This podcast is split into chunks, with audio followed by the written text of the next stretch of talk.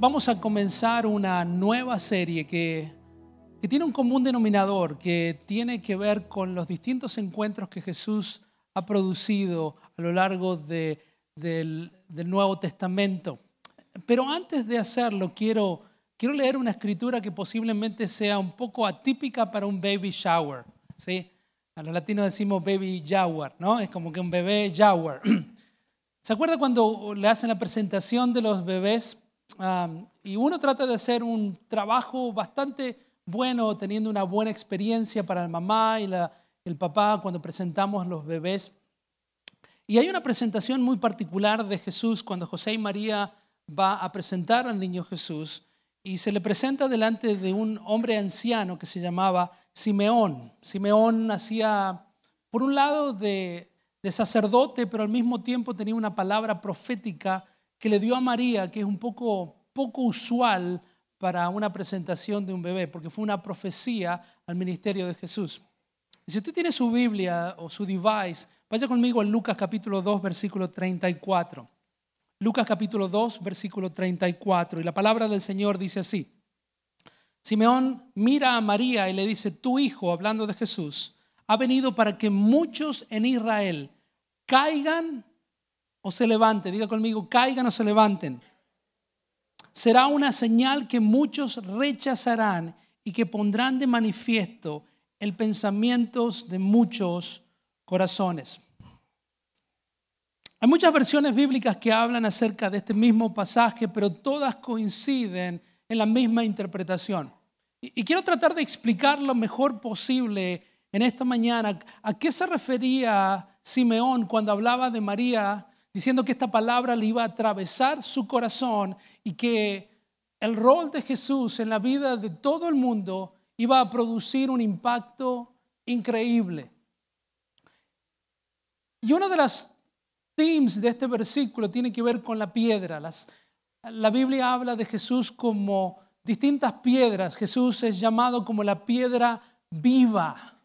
Jesús es llamado o referido como la piedra fundamental, la piedra angular. Hay un significado muy poderoso cuando se refiere a Jesús, porque en este caso Jesús es presentado como una piedra de tropiezo para algunos. ¿Cuántos de ustedes se ha tropezado alguna vez? ¿Sí? Y ha caído con dignidad, ¿no? No importa cómo uno se tropieza, el tema es cómo uno cae con elegancia y se levanta como que nunca ha pasado nada, ¿veo? Hay que caer con elegancia. Pero la Biblia dice que Jesús es piedra de tropiezo, en primera de, primera de Pedro, capítulo 2, dice que Jesús es piedra de tropiezo para algunos.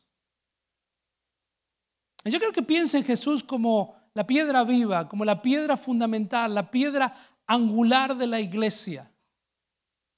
Y lo que Simeón estaba tratando de profetizar es el hecho de que cuando tenemos un encuentro con Jesús, nuestra vida no puede seguir siendo la misma.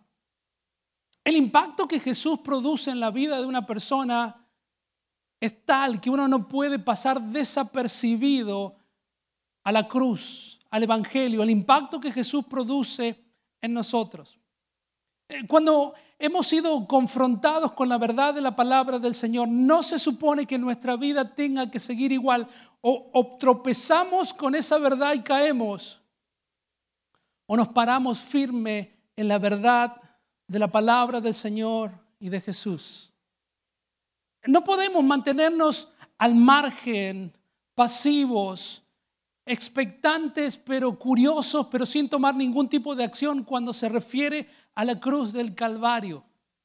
Tenemos que tomar una decisión de seguir al Señor o no seguirle, de obedecerle o no obedecerle, de creer o no creer. ¿Cuántos dicen amén? Pero cuando somos confrontados con la verdad de la palabra, con la verdad del Evangelio, con la verdad de la cruz del Calvario, no podemos mantenernos pasivos. Jesús dijo, o estás caliente o estás frío, pero si estás tibio te vomitaré de mi boca. Cuando somos confrontados con la verdad de la cruz del Calvario, o tropezaremos con ella y nos daremos por el piso, o caminaremos lejos del Señor, o tenemos que tomar la decisión de seguirle. Sabe que Jesús es una persona radical. Y cuando leemos textos bíblicos de los mártires de otro tiempo, nosotros vemos su estilo de vida y lo comparamos con el nuestro y pensamos que el estilo de vida de ellos era radical, ¿verdad? Porque comparamos nuestra normalidad, nuestra incomodidad y decimos, no, esto es demasiado radical. Pero cuando decimos, decidimos seguir a Cristo, tenemos que tomar la decisión una vez y para siempre de seguirlo o no. Los evangelios son muy claros. En primera, en Mateo capítulo 12, versículo 30 dice, el que no está conmigo, dice Jesús, está bien, no hay ningún problema. Llegará su tiempo, ¿no? No, no, no, no, dice, el que no está conmigo está en contra mí. Y el que no recoge conmigo, desparrama. Lo que me gusta de Jesús es que no hay término medio, no hay un, un lugar intermedio donde uno puede esperar pacientemente a tomar una decisión. Cuando Jesús nos confronta con su verdad, con la cruz del Calvario, tenemos que tomar una decisión y saber que vamos a tropezar con esa verdad o nos vamos a parar firmemente en ella. Mateo capítulo 22, versículo 37. Cuando le preguntaron a Jesús acerca de cuál es lo más importante o cómo debemos comportarnos para agradarle a Él, Jesús radicalmente contestó, para poder hacer el mandamiento más importante, dice, amarás al Señor, tu Dios, ah, más o menos, de mediano corazón, ah, no con toda tu alma, tampoco le vas a poner mucho pensamiento, no, no, no, no, dice, amarás al Señor tu Dios, diga con todo, con todo tu corazón, con toda tu alma y con toda tu mente. Y el primero es más importante mandamiento y el segundo es semejante al primero, amarás a tu prójimo como a ti mismo. Me encantan las conversaciones que tiene Jesús y a lo largo de estas próximas semanas vamos a tener distintas conversaciones, distintos encuentros que Jesús tuvo con distintas personas que reaccionaron de distintas maneras. Unos tropezaron y cayeron y otros decidieron seguirle. Y mi objetivo hoy es tener la posibilidad de presentarle a Jesús, de presentar el mensaje del Evangelio, el presentar la cruz del Calvario tan claramente que usted decida el día de hoy y tropezar y nunca más seguirle y vivir una vida apartada del Señor o tomar la decisión de seguirle y servirle para siempre.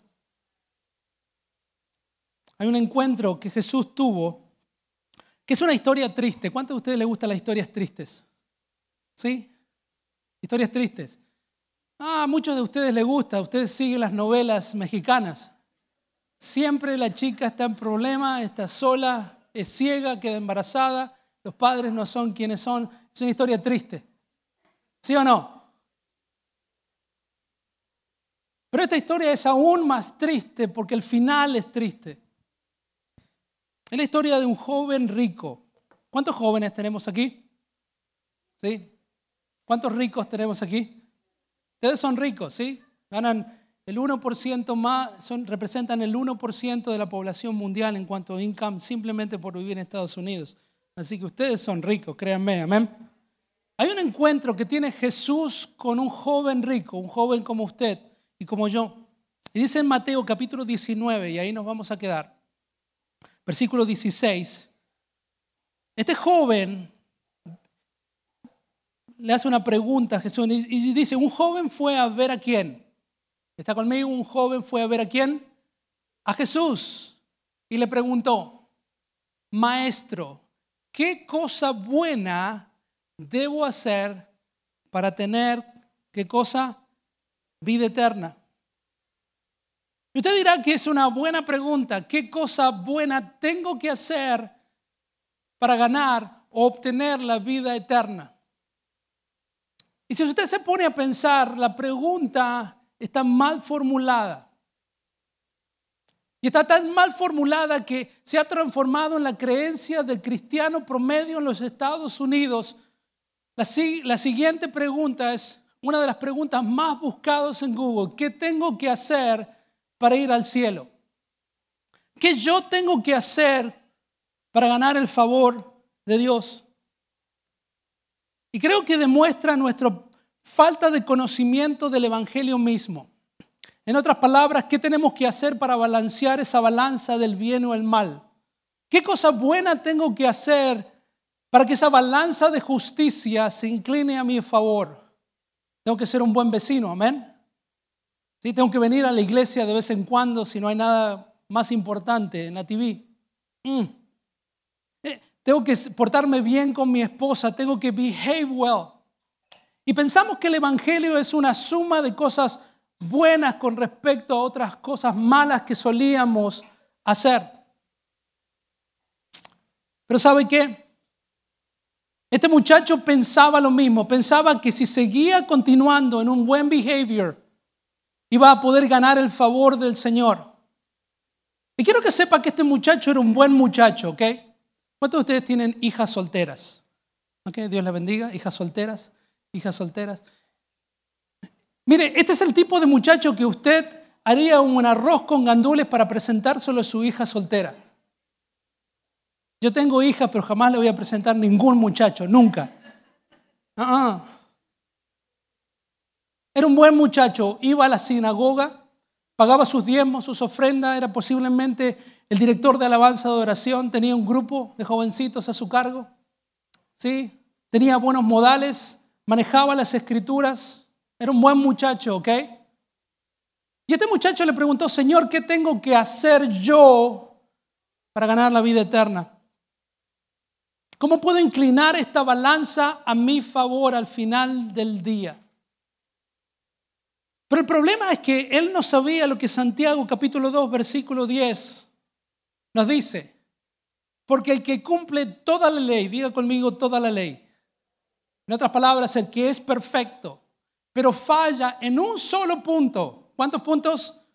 Uno. ¿Sabe que había 613 leyes judías encima de los 10 mandamientos? Pero si falla solamente en uno, es culpable de haberla quebrado a toda. ¿Cuántas personas perfectas hay aquí? ¿Algún argentino? No, ninguno. En otras palabras, si usted cumple las 613 12 a la perfección, más los 10 mandamientos, pero falla en solamente una, usted descalifica por completo para ganar por sus propios méritos el cielo. ¿Me va entendiendo? Es por eso que este jovencito preguntó, ¿qué yo tengo que hacer para ganar la vida eterna? ¿Qué tengo que hacer para seguir haciendo un esfuerzo de balancear la historia eterna a mi favor? Pero déjeme comentarle el, Evangelio. Yo no sé si ha ido a otra iglesia y le han presentado el Evangelio. Y yo no sé qué representa las escrituras para usted, si es la palabra de Dios. Yo no sé quién Jesús es para usted. Pero tengo el privilegio de presentarle el Evangelio. Un Evangelio que usted tiene la posibilidad en el día de hoy de stumble, de tropezarse y caer, o de afirmarse y construir el resto de su vida en él. La decisión es suya. Aquí es la verdad. ¿Le puedo decir la verdad? ¿Le puedo decir la verdad? La clave no está en lo que yo puedo hacer, sino en saber lo que Él ya hizo por mí. Romanos capítulo 3, versículo 23 dice, por cuanto todos pecaron, diga conmigo todos, por cuanto todos pecaron, están destituidos de qué cosa? De la gloria de Dios. Si usted suma Santiago y Romanos, si usted falla en una, ha fallado en todas. Y porque todos hemos pecado, todos estamos destituidos de la gloria de Dios. Segunda de Corintios capítulo 5, versículo 21, quiero decirle las buenas nuevas. ¿Sí? ¿Cuántos de ustedes les gustan las buenas nuevas, las buenas noticias? Dice, al que no conoció pecado, hablando de Jesús, por nosotros los hizo pecado para que nosotros fuésemos hecho justicia de Dios en él. Y a los entendidos dijeron amén. El resto de ustedes, uff. Déjenme que se lo explique a nivel Pastor Walter. Mire, usted estaba quebrado, muerto en sus transgresiones y en sus pecados. Su economía espiritual estaba en menos, menos mil. ¿Me va, ¿Me va siguiendo? Sí, usted era un pecador profesional en serie. Y vino el día que tenía que dar cuenta delante del juez. Y usted es culpable, ¿sí? Ya usted se declara culpable. Y va delante del trono del Señor y usted está, ya está en el horno, como se dice en Argentina. Usted está en el horno, ya está, está vendido, ¿sí? pena de muerte. Pero viene Jesús y dice, no, no, no, no, no, no, no, no. Toda la deuda que este hombre tiene, todo lo que ha hecho, yo lo pago, yo lo adjudico, yo me encargo. I pay the deal. Si estuviese en una bancarrota financiera, usted debería medio millón de dólares. Y yo no lo conozco, pero digo, ¿sabes qué? Eres medio millón. ¿Cuántos de ustedes piensan que es un buen día? Amén. Yo, yo firmo ahí mismo. Amén. Yo no soy muy inteligente. Pero eso es el Evangelio. Y usted dirá, bueno, no le alcanza con eso. La escritura nos está diciendo que a Jesús no le alcanza en pagar lo que nosotros adeudábamos por nuestros pecados y transgresiones. Jesús dijo, voy a sumarle a esa deuda que yo no acumulé, que yo no tengo delante del juez, voy a justificarle, voy a ponerle toda mi justicia, todas mis buenas obras, toda mi santidad, todo mi esfuerzo, todo mi sacrificio y lo voy a adjudicar a esa cuenta. Y usted pasó de menos 500 a 17 mil millones en bitcoins. ¿Cuántos dicen amén? Y esa es la verdad del Evangelio, mi hermano. No es que algo malo le pasa a personas buenas, algo bueno le ha pasado a una persona mala como usted y se llama Jesucristo y se llama el Evangelio de la gracia del Cordero de Dios.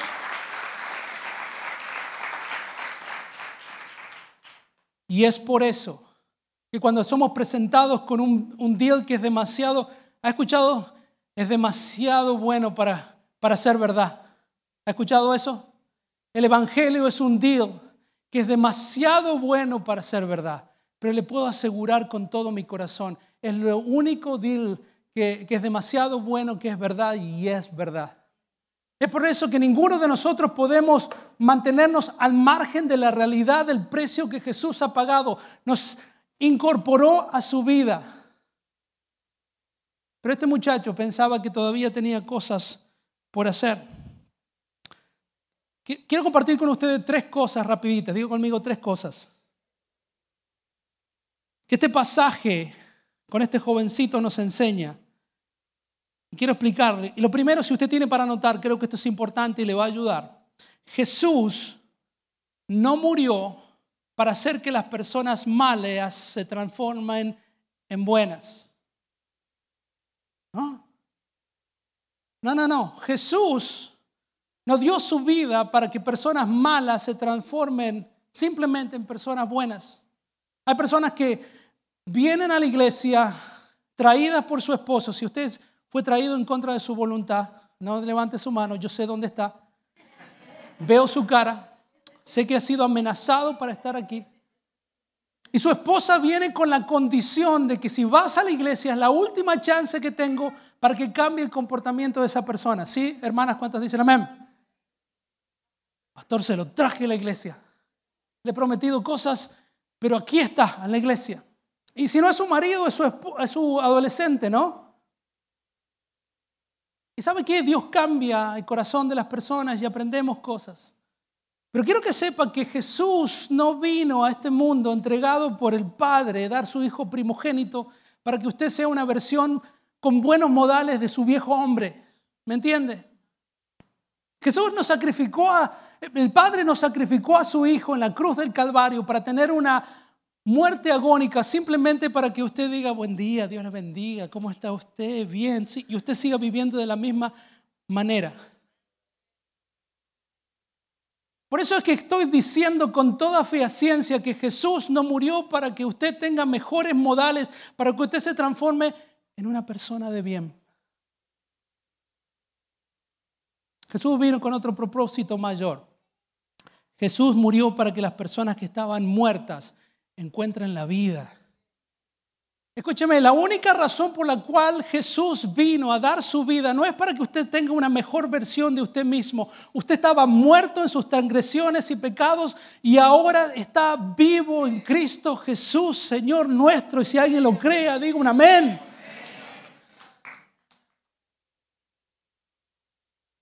En Mateo capítulo 19, cuando tuvo ese encuentro, este joven que seguía pensando en sí mismo como el centro del universo, Jesús le contestó a esta mala pregunta que le hizo. Jesús le contestó, ¿por qué me preguntas acerca de lo que es bueno? Bueno, dice Jesús, solamente hay uno. ¿Cuántos buenos hay? Uno. Hablando de su Padre. Pero si quieres entrar en la vida, obedece los mandamientos. ¿Cuáles? le preguntó. Y Jesús le dijo, no matarás, no, cometerás adulterios, no robarás, todos buenos modales, ¿no?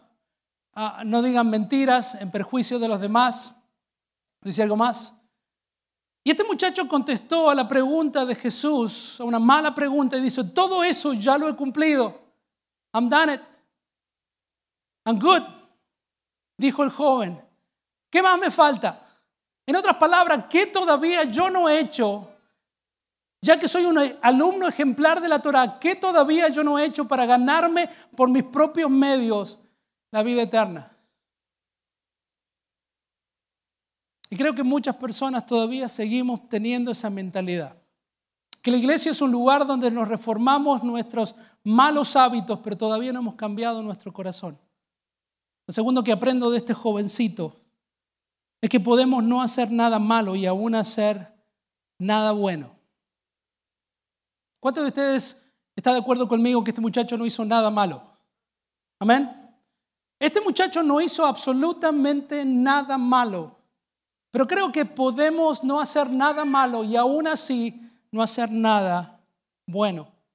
En Mateo capítulo 19, versículo 20, posiblemente la parte más dura para mí. Y dice, todo eso ya lo he cumplido. En otras palabras, check. Dijo el joven, ¿qué más? ¿Qué más me qué? ¿Qué más me, me falta? Jesús le contestó, si quieres ser perfecto, anda, vende lo que tienes y dáselo a los pobres. Así, así tendrás riquezas en el cielo. Luego ven, ¿y qué cosa? Sígueme. ¿Sabe qué? Este muchacho tenía la posibilidad en ese mismo momento de entrar en la historia, de tener, de tener un internship con el creador del universo. ¿Cuántos dicen amén? De tener la posibilidad de estar sentado en primera fila con el Rey de Reyes y Señor de Señores y tomar notas de verdad. De poder ver milagros, de poder transformar la vida de las personas, de ser parte de un grupo de personas que iban a transformar la historia. Pero estos muchachos cometió ya no pecados de comisión. ¿Sabe qué son pecados de comisión? Lo que usted está tratando de no hacer. ¿Se acuerda cuando usted practicaba el pecado? Come on, iglesia. Algunos de ustedes no tienen que pensar mucho para atrás. Así que no se haga como, sea pecado. Come on. ¿Sabe que yo tengo Facebook, no? Ni siquiera discernimiento necesito. Solo conexión a internet.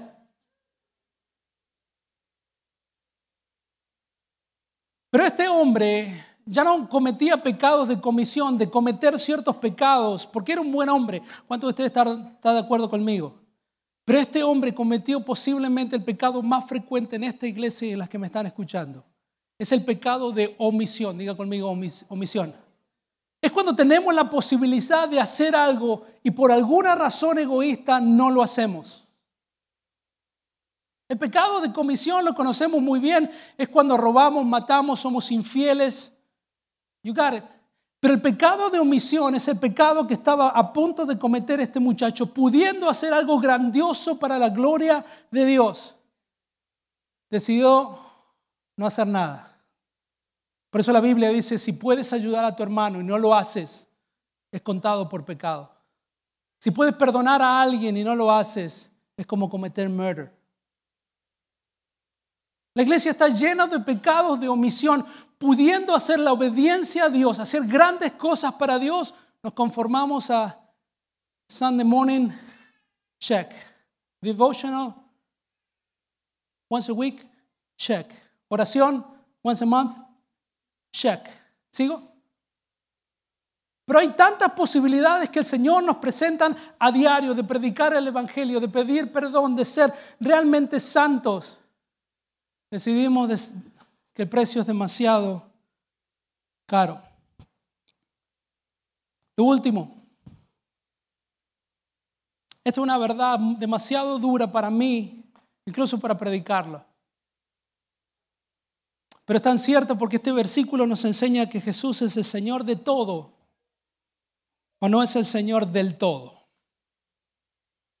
Cuando somos presentados con la verdad del Evangelio de Jesucristo, cuando Jesús se nos presenta a través de la palabra del Señor, cuando tenemos un encuentro con el Señor, o tropezamos con esta piedra porque el Señor no es el Señor del todo, o el Señor lo es. Miren lo que dice en Mateo capítulo 19, versículo 22. Dice que cuando el joven oyó esto, de vender todas sus posesiones y seguir a Jesús, cuando el joven oyó esto, se fue triste, diga conmigo triste, porque era muy rico.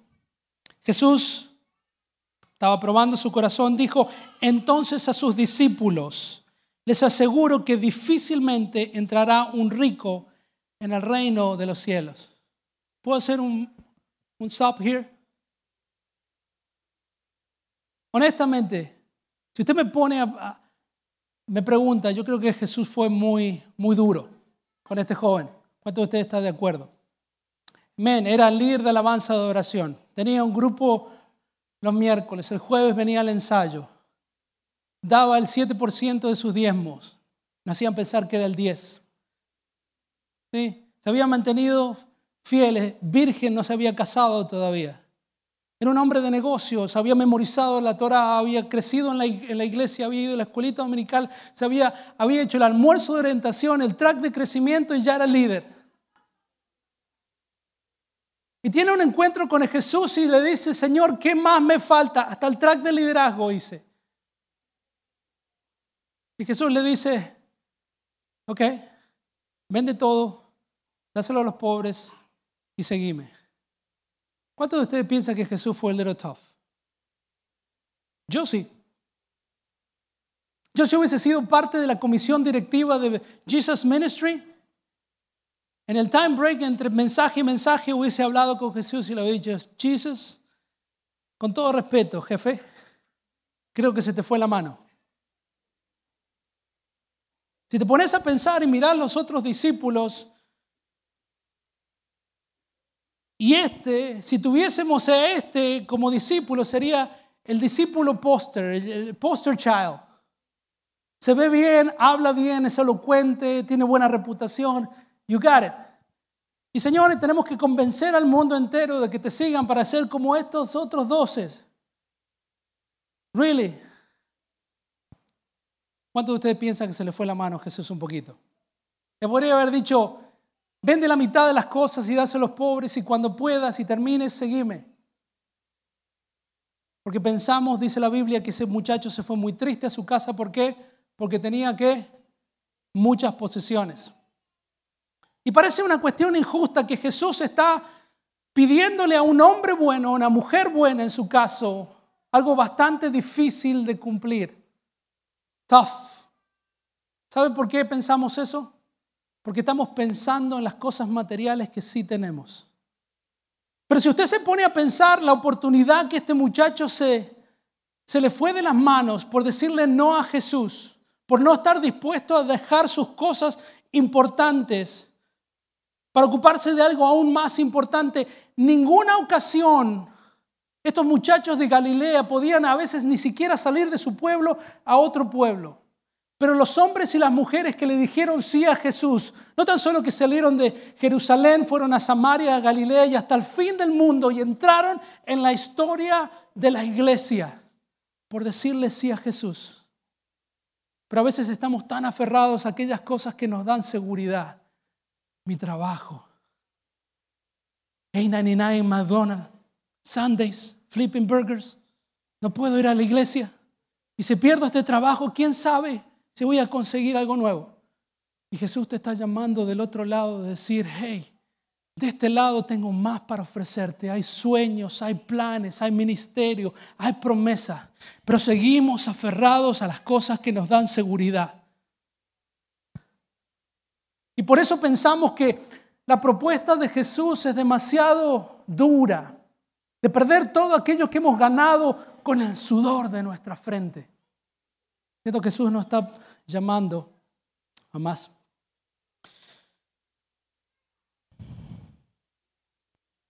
Y mientras veíamos toda esa escena, Pedro, que es con el que más me identifico, we're about to finish, miraba la situación y decía para sí mismo, habré elegido bien.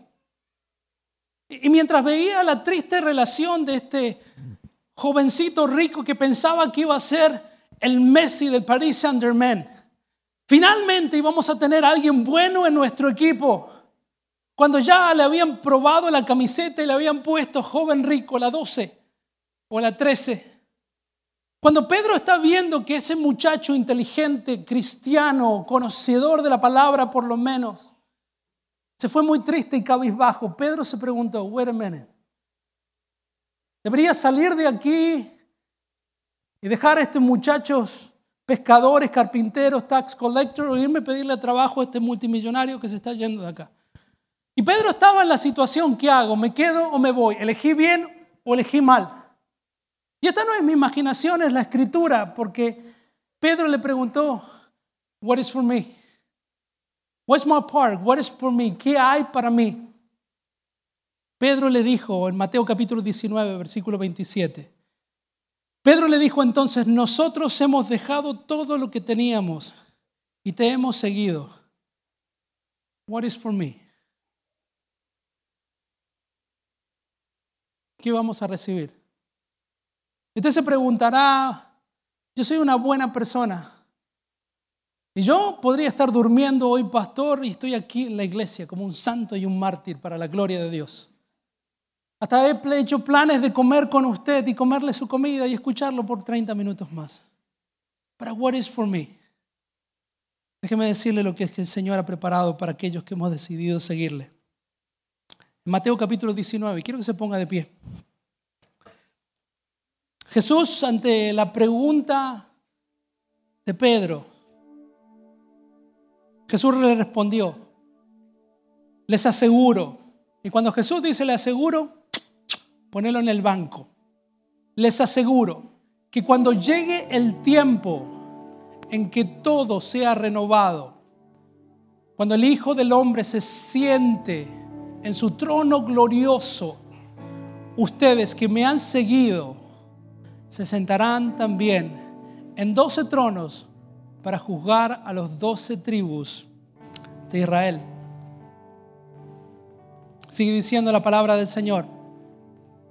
Y todos los que por causa mía, dice Jesús, hayan dejado casa o hermana o hermano o empresa o carrera o padre o madre o hijos o terrenos, recibirán cien veces más y también recibirán lo más importante, la vida eterna. Si usted se pregunta, what is for me? Sentado a la diestra del Padre. Pedro y los discípulos eligieron bien. Yo quiero que cierre sus ojos. Y quiero recordarle que cuando estamos delante de Jesús, cuando entendemos el impacto del Evangelio, la verdad de la cruz, un deal que es incalculable, usted no puede salir de aquí de la misma manera. ¿Sabe por qué? Porque si no reacciona de manera favorable al mensaje de la cruz, simplemente va a tropezar con él y va a caer nuevamente. Pero si usted está dispuesto a dejar aquello que nadie o que cualquiera le puede robar, que es su trabajo, su salud, su bienestar, sus preferencias personales, si usted está dispuesto a dejarlo terrenal por lo eterno, la comodidad por la incomodidad de seguirlo a Él, yo le puedo asegurar una cosa, que en esta tierra alguien le puede sacar lo que usted no se puede llevar, pero si usted decide seguir a Cristo, nadie le puede robar el privilegio de recibir vida eterna con el Señor.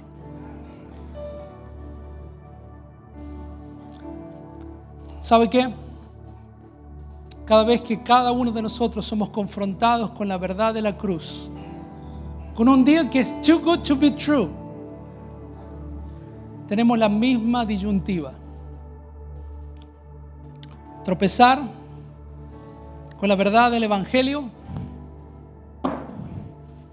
o pararnos firmemente sobre él. La pregunta es, ¿qué va a hacer usted? Yo no soy una persona muy elocuente, pero quiero, creo que he explicado con sencillez la verdad del poder del Evangelio. Y que no hay ninguno aquí que es lo suficientemente bueno y santo para ganarse el reino de los cielos por su propio mérito. Porque si ha fallado una vez, violando una regla, las ha fallado todas. Pero por la gracia y misericordia de Dios, Él no tan solo que toma su lugar, paga su cuenta, paga sus pecados, sino que Él pone su justicia, su bondad, su gracia, su misericordia, su reputación, su sacrificio, su amor, su benevolencia sobre nosotros. Para que cuando estemos delante del Padre, el Señor no vea nuestra cuenta bancaria, nuestra cuenta moral rota, sino que nos ve cubierto por la sangre de Jesucristo. Si alguien aquí para estar, está listo para tomar la mejor decisión de su vida y quiere levantar su mano y decirme, yo quiero seguir a Cristo, yo estoy dispuesto a pagar el precio que sea necesario, porque si sigo a Cristo, si tomo la decisión correcta de entender que lo que estoy dejando vale absolutamente nada comparado con la gloria venidera, cada uno de nosotros deberíamos estar corriendo a esa cruz. Si es usted como ese hombre joven que está allá, levante su mano, que diga yo elijo a Cristo, yo quiero seguir a Cristo. Dios te bendiga, Dios te bendiga, Dios te bendiga, Dios la bendiga, Dios te bendiga, Dios te bendiga, Dios lo bendiga, Dios te bendiga. Padre, en el nombre de Jesús. Padre, sabiendo la realidad de Cristo, Señor. Padre, prometemos en el nombre de Jesús no seguir tropezando con la oportunidad de nuestra vida, de ser redimidos por la sangre de Jesucristo, de ser perdonados por nuestros pecados, por nuestras iniquidades, sino que ser recubierto por tu gracia, por tu amor hoy, Señor. Nos paramos firmemente, Señor. Y Padre, nuestra historia será una historia alegre no una historia triste. Señor, porque no somos buenos, no tenemos nada que valga la pena. Hold on to it. Sino que creemos que tú eres un Dios bueno, santo, que vale la pena seguir hasta los últimos días de nuestras vidas. Porque todo lo podemos en Cristo que nos fortalece. Padre, nuestra vida está comenzando en ti. Y por eso te seguimos. Vamos, adore.